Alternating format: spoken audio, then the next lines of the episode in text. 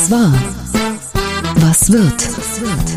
Bosbach und Rach, die Wochentester. Das Interview.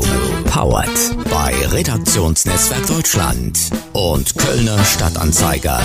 Und hier sind die Wochentester. Wolfgang Bosbach und Christian Rach. Hallo und herzlich willkommen, Christian Rach hier aus Hamburg. Hallo auch von Wolfgang Bosbach aus Bergisch Gladbach. Sie hören eine Interviewfolge der Wochentester mit dem Tübinger Oberbürgermeister und grünen Politiker Boris Palmer. Warum er alle Corona-Maßnahmen streichen und eine Impfpflicht einführen will, erklärt er uns und Ihnen gleich. Wir bedanken uns bei unserem Werbepartner Facebook für die freundliche Unterstützung. Wie können soziale Medien kleinen Unternehmen dabei helfen, ihr Angebot und ihren Kundenstamm zu vergrößern? Das irische Unternehmen AgriCam, das sich auf die Überwachung von Tieren spezialisiert hat, nutzte Facebook-Anzeigen, um sein Angebot von Nutztieren auf Haustiere auszuweiten. Heute erzielt es bis zu 70 Prozent des Inlandumsatzes mithilfe der Apps und Dienste von Facebook. Erfahren Sie, wie Unternehmen in Europa mit Facebook mehr erreichen auf baut.fb.com/de/europe. Hier nochmal die Adresse about.fb.com/de/europe. Heute zu Gast bei den Wochentestern Boris Palmer. Der Tübinger Oberbürgermeister tritt bei der nächsten OB-Wahl nicht mehr für die Grünen an. Mit den Wochentestern spricht er über seine Forderung, alle Corona-Maßnahmen zu beenden. Ich habe jetzt die Schnauze voll. Wir brauchen etwas anderes als eine durchbürokratisierte Einzelfallregelung, die absurde Auswüchse erzeugt. Zitat war das. So platzte unserem Gesprächsgast bei Markus Lanz der Kragen. Warum er für ein Ende aller Corona-Maßnahmen ist und wie viel aktuell in seiner Wahlkampfkasse als unabhängiger OB-Kandidat in Tübingen ist, das wird er uns ganz bestimmt gleich verraten. Herzlich willkommen bei den Wochentestern.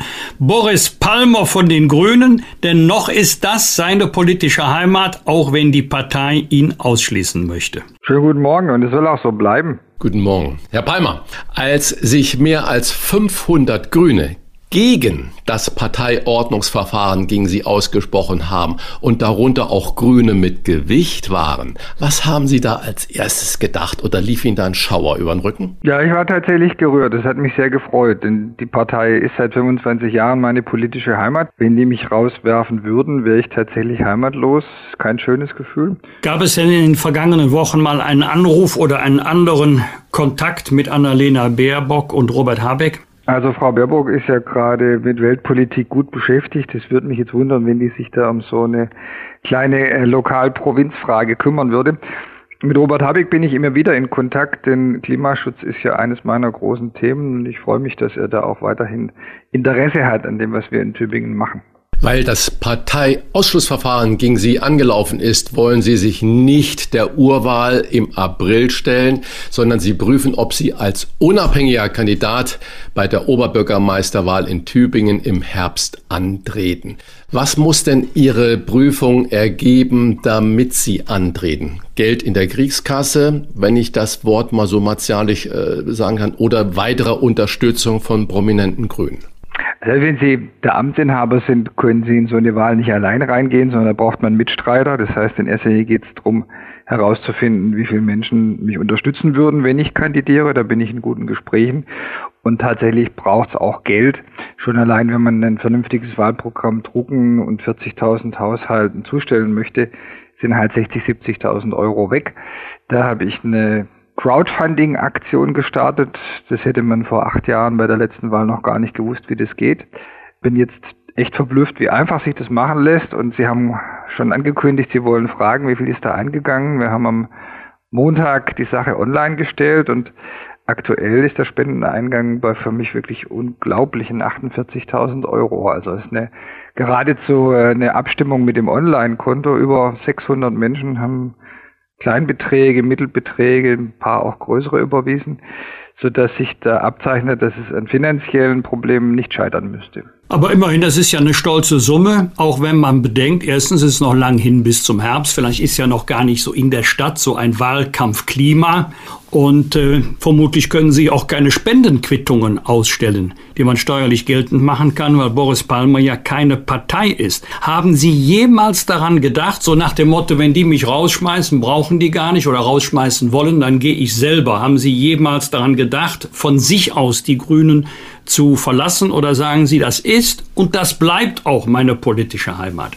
Eindeutig, also die kriegen mich nicht los und ich möchte sie auch nicht mit den identitätspolitischen Sektierern allein zurücklassen. Dafür ist mir einfach die Ökologie zu wichtig und dafür braucht es für meine Begriffe die Grünen. Ich sehe keine andere Partei, die sich diesem Thema so verschreiben könnte. Jedenfalls bisher nicht. Und man sieht, dass Sie ein exzellenter Parteienrechtler sind, Herr Bosbach. Ich hatte das gar nicht auf dem Schirm, aber tatsächlich ist es so, meine vergangenen Wahlen konnten alle Spender ihre Beiträge zu 50 Prozent direkt von der Steuer zurückholen. Das haben die Parteien sich als Privileg gesichert.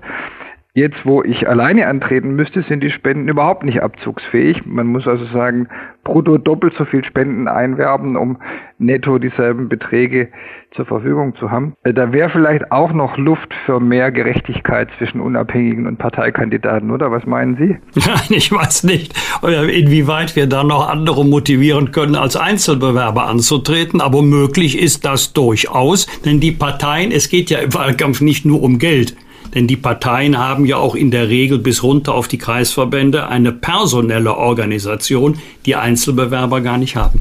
So ist es, aber dann sollte man nicht auch noch finanziell steuerlich schlechter dastehen, finde ich jedenfalls. Verlassen wir jetzt den Tübinger Kosmos und kommen wir zur großen Politik. In dieser Woche hat der Bundestag eine erste Orientierungsdebatte über die Impfpflicht geführt. Drei Modelle kristallisieren sich da heraus. Impfpflicht ab 18, ab 50 oder gar keine Impfpflicht. Sie wählen die Mitte ab 50. Erklären Sie uns nochmal bitte, warum. Ja, mir geht es ja wirklich darum, dass man sich erstmal an den Tatsachen orientiert und nicht seine Meinung zum Maßstab macht, unabhängig von dem, was die Fakten eigentlich vorgeben. Und hier ist es doch ziemlich eindeutig, wenn Sie in die Krankenhäuser gucken, das sind keine Schüler mit Corona, sondern das sind alte Leute. Das wissen wir seit Anfang der Epidemie dass es sich um eine Krankheit des hohen Alters handelt. Nur dann ist sie wirklich gefährlich. 90 Prozent der Patienten in den Krankenhäusern mit Corona sind älter als 50. Und wir haben doch jetzt die ganze Corona-Politik allein darauf abgestellt, die Überlastung der Krankenhäuser zu vermeiden. Nur deswegen machen wir dieses ganze Maßnahmenbrimborium. Wenn das aber unser Ziel ist, dann reicht doch eine Impfpflicht über 50 völlig aus, denn wir sehen ja auch, dass nach wie vor die Schutzwirkung des Impfstoffs gegen die sogenannte Hospitalisierung, also eine Erkrankung, die so schwer ist, dass man ins Krankenhaus muss, dass die sehr, sehr gut ist. Die liegt immer noch bei 80 Prozent oder mehr, egal welche Variante man jetzt anguckt. Das war bei Delta so, es ist bei Omikron so. Das heißt, ich habe, wenn ich die ungeimpften über 50 durch die Impfung dazu bringe, sich zu schützen, habe ich Sicherheit für die Krankenhäuser und dann können wir doch logischerweise auch das ganze andere Maßnahmenkorsett endlich abstreifen. Und das ist auch mein großes Ziel. Ich will raus aus diesem Bürokratismus. Ich halte es jetzt langsam nicht mehr aus nach zwei Jahren und es wird ja auch immer unübersichtlicher und unsinniger, sodass auch die Gerichte schon eingreifen müssen und der Politik jetzt mal Bescheid sagen, dass das so einfach nicht mehr weitergeht. Im Gegenzug zur Impfpflicht ab 50, also für die Risikogruppen, ich nenne sie mal so pauschal. So, alle ja, ja, klar. Ja. Zum Schutz der Risikogruppen. Genau. Äh, weil die eben in der Regel jedenfalls schwerere Verläufe haben als die Jungen, die sich mit dem gleichen Virus infizieren. Aber sie möchten im Gegenzug zur Impfpflicht für die Älteren, für die Risikogruppen alle Corona-Maßnahmen aufheben. Bedeutet alle auch zum Beispiel die jetzt noch gültigen AHA-Regeln? Naja, die sind ja in aller Regel gar nicht so verbindlich. Also sich auf Abstand zu halten, da weiß ich jetzt niemand, der das kontrolliert. Aber ich will nicht drum rumreden, ja. Also alles, was irgendwie irgendwo in Verordnungen steht, kann aufgehoben werden. Und ich finde das sogar logisch zwingend. Denn nehmen wir mal an, es wäre so, dass uns nicht mal die Impfpflicht so weit bringt, also wenn alle dann durchgeimpft sind, dass wir auf die Maßnahmen verzichten können. Dann wäre die logische Folge davon, dass die auf ewig bleiben. Und ich bin nicht bereit, den Rest meines Lebens mit diesem Zeug zu verbringen. Dann muss man halt irgendwann akzeptieren, dass es dieses Virus gibt und dass man da auch krank werden kann wenn alle geimpft sind, ist das getan, was man tun kann. Und dann muss man eben mit dieser neuen Situation klarkommen, so wie man mit der Grippe auch klarkommt. Die kann auch tödlich verlaufen, wie wir wissen. Deswegen haben wir nicht die letzten 30 Jahre mit Corona-Grippeverordnungen gearbeitet und ich will das auch nicht. Aber ist das nicht auch ein äh, Argument gegen eine Impfpflicht, weil die Virologen sagen ja, dieses Virus äh, wird sich permanent verändern und wir wissen nicht, was im Mai, im August oder im nächsten Oktober auf uns zukommt. Und wir impfen im Moment eigentlich äh, mit einem Impfstoff, der nur gegen diese Urform, diese Wuhan-Form nutzt. Ist das nicht dann ein Argument zu sagen, Freunde, macht es freiwillig, wir klären weiter auf, impfen hilft vor schweren Verläufen, aber äh, bitte jeder, wie er das möchte? Nee, das sehe ich umgekehrt. Denn tatsächlich ist es so, wir sind schon bei Omikron, also das Alphabet ziemlich weit durch und bei allen Varianten hat die Impfung, die gegen das Ursprungsvirus entwickelt wurde, diesen hohen Schutz vor schweren Verläufen behalten. Das spricht sehr dafür, dass das auch in Zukunft so sein wird. Und wenn es mal wirklich eine ganz neue Mutation gibt, muss man möglicherweise einen neuen Impfstoff entwickeln. Wir wissen ja, dass das in wenigen Monaten möglich ist. Aber die Erfahrung zeigt, die Schutzwirkung für die Krankenhäuser, jetzt sage ich es mal so, die bleibt erhalten. Und nur die brauchen wir. Und deswegen sollten wir jetzt wirklich die Grundimmunisierung bei allen herstellen und danach das Corona-Maßnahmenzeug bleiben lassen. Darf ich nochmal nachfragen? Also Grundimmunisierung meinen Sie dreimal Impfung und nicht ein viertes, fünftes oder sechstes Mal die Tür öffnen? Völlig richtig. Also ich bin gegen eine Dauerimpfverpflichtung, dafür gibt es keinen Grund. Es wäre nur dann sinnvoll, wenn man tatsächlich die sogenannte sterile Immunität erreichen könnte, also Schutz vor Infektion und Schutz vor Weitergabe. Danach sieht es überhaupt nicht aus. Das Virus mutiert einfach zu schnell. Aber die Grundimmunisierung, Schutz der Krankenhäuser, die ist machbar.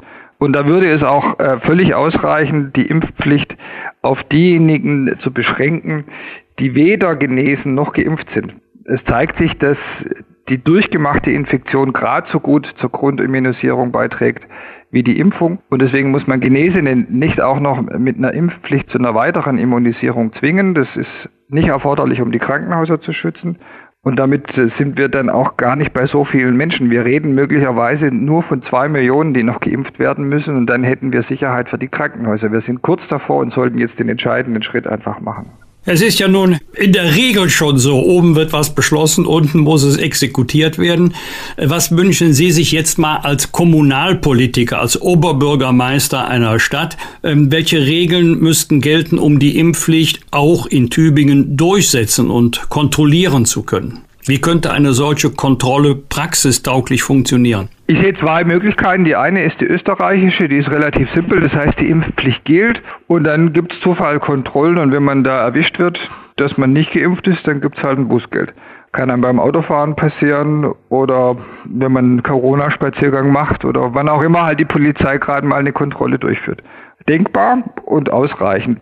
Die andere Variante, wenn man sagt, das ist aber zu wenig, das muss doch vollständig kontrolliert werden, geht auch ziemlich einfach.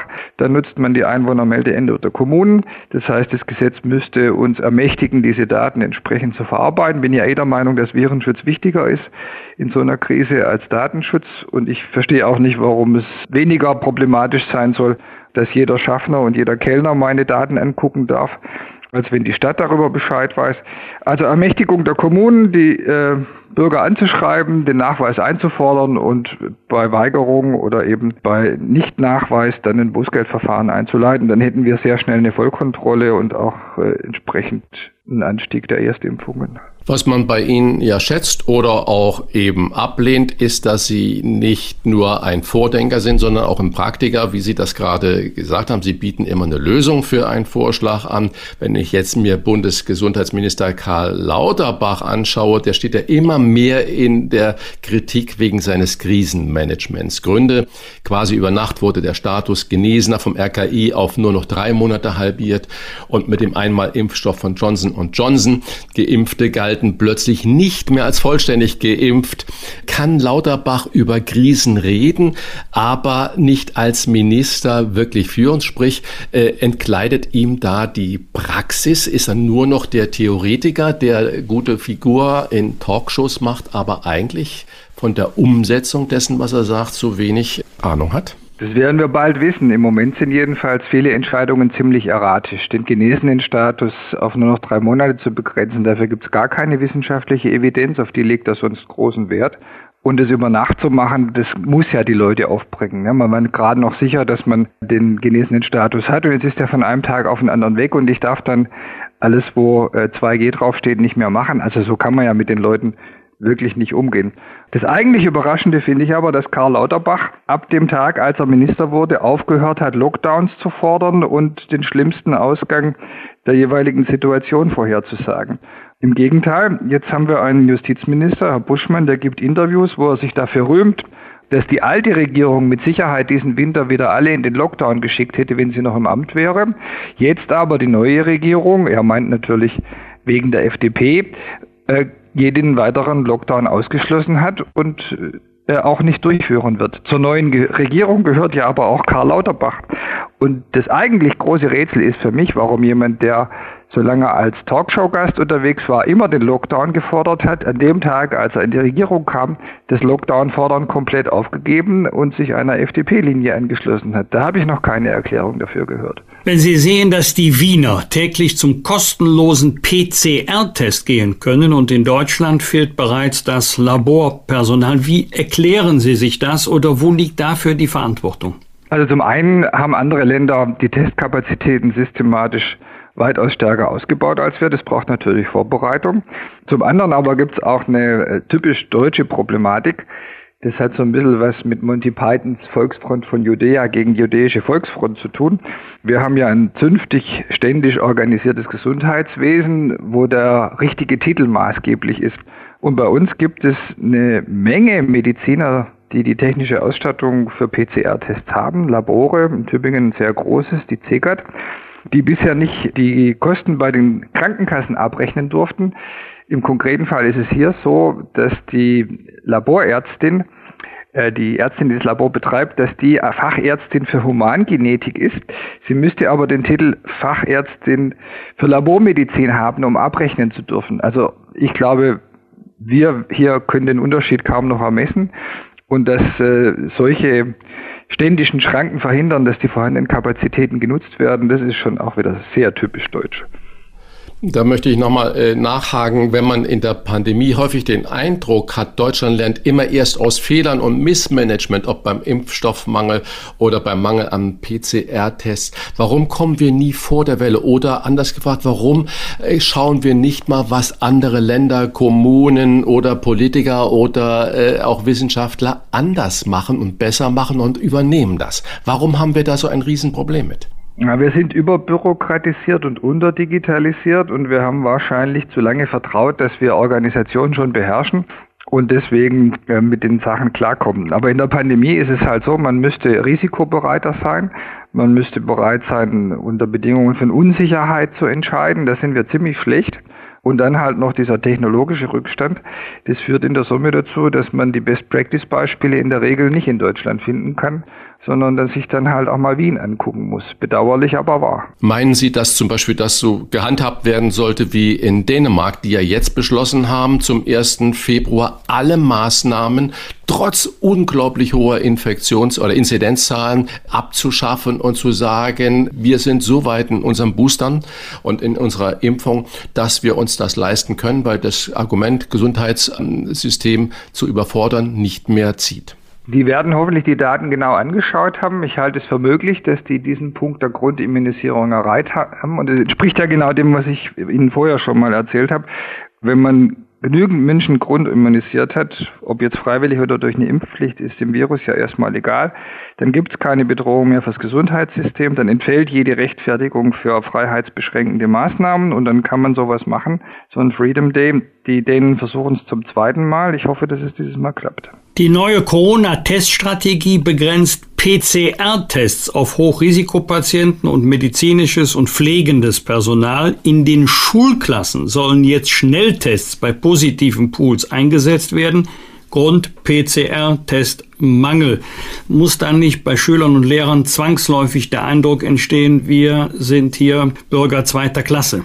Naja, also vielleicht sollte man einfach auch äh, dieses Testen in den Schulen jetzt irgendwann aufgeben. Wir haben eh Inzidenzen, die so hoch sind, dass das äh, Schließen der Schulen durch die Hintertür, durch äh, Schließen von einzelnen Klassen droht. Und ich bin zunehmend sicherer, dass es für die Entwicklung unserer Kinder viel wichtiger ist, zur Schule zu gehen, als diesen oft nicht merkbaren Infektionen nachzujagen. Genau in dasselbe Thema äh, stößt eine Allenbach-Umfrage für die FAZ. Die hat ergeben, dass 82 Prozent der Befragten der Ansicht sind, die Gesellschaft habe sich in den vergangenen beiden Jahren zum Schlechteren verändert. Vor allem junge Menschen, sprich dann natürlich auch Schüler, fühlen sich überdurchschnittlich stark von einem Gefühl der Einsamkeit betroffen. Kommt das Psychosoziale in der Pandemiebekämpfung zu kurz oder wird das überhaupt wahrgenommen? Es wird wahrgenommen, es ist zunehmend öfter diskutiert worden, aber natürlich ist eindeutig dem Infektionsschutz der Vorrang eingeräumt worden. Das ist erstmal auch richtigerweise so. Und es war immer klar, dass es psychosoziale Folgen gibt. Ich habe äh, schon vor einem Jahr darauf hingewiesen, dass es Rekordzahlen an der Kinder- und Jugendpsychiatrie in Tübingen gibt und dort nicht mehr alle aufgenommen und behandelt werden können, für die das eigentlich nötig wäre. Umso wichtiger jetzt Schluss zu machen, damit Kinder und Jugendliche mit äh, Maßnahmen abzuhalten, ihre Persönlichkeit und ihre Bildungsbiografie zu entwickeln, wo eigentlich die Menschen, die wir schützen müssen, die Älteren sind. Zum Abschluss unseres Gespräches würde ich Sie gern im Namen unseres Hörers Michael Mayer zum verkürzten genesenen Status fragen. Im Bundestag gelten nach wie vor sechs Monate, für die Bürgerinnen und Bürger draußen jetzt drei Monate. Gefährdet man mit einer solchen, nennen wir es mal Extrawurst, nicht den Impferfolg oder die Akzeptanz für die Maßnahmen zur Bekämpfung des Virus? Naja, ganz offensichtlich. Also als ich das gelesen habe, habe ich gedacht, das hat bestimmt ein russischer Fakebot irgendwie in die Welt gesetzt. Das kann ja nicht stimmen. Aber dass man allen Ernstes für sich selber ein Privileg reserviert, dass man der ganzen Bevölkerung per RKI-Pressemitteilung gerade genommen hat, das geht ja nun einfach gar nicht. Und wie man auf so eine Gedanken kommen kann, das ist mir wirklich schleierhaft. Auch nach diesem Gespräch heute mit Boris Palmer bin ich überzeugt, wir werden noch von ihm hören, vermutlich auch als parteiloser OB-Kandidat in Tübingen. Warum er für die Impfpflicht ab 50 ist und warum er im Gegenzug alle Corona-Maßnahmen streichen würde, das hat uns heute Boris Palmer erklärt. Vielen Dank für das Gespräch und ich freue mich schon auf unsere nächste Runde. Vielen Dank auch von mir. Alles Gute. Danke Ihnen auch und wiederhören. Danke. Tschüss. Das waren die Wochentester, das Interview mit Unterstützung vom Kölner Stadtanzeiger und dem Redaktionsnetzwerk Deutschland. Wenn Sie Kritik, Lob oder einfach nur eine Anregung für unseren Podcast haben, schreiben Sie uns auf unser Internet und auf unserer Facebook-Seite. Fragen gerne per Mail an kontakt@diewochentester.de und wenn Sie uns auf einer der Podcast-Plattformen abonnieren und liken, dann freuen wir uns ganz besonders. Danke für Ihre Zeit. Die neue reguläre Folge hören Sie am Freitag, Punkt 7 Uhr. Bitte die Wochentester einschalten. Was war? Was wird? Wolfgang Bosbach und Christian Rach sind die Wochentester. Ein maßgenau Podcast. Powered bei Redaktionsnetzwerk Deutschland und Kölner Stadtanzeiger.